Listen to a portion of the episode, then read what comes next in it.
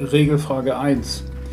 Wie verfahre ich, wenn ich mit einem Probeschwung entweder ganz leicht den Ball berühre und er nach vorne geht oder vielleicht den Boden bewege und durch diese Bodenbewegung der Ball nach vorne geht, ein, zwei Meter und äh, ich ja eigentlich meinen Schlag noch gar nicht ausgeführt habe.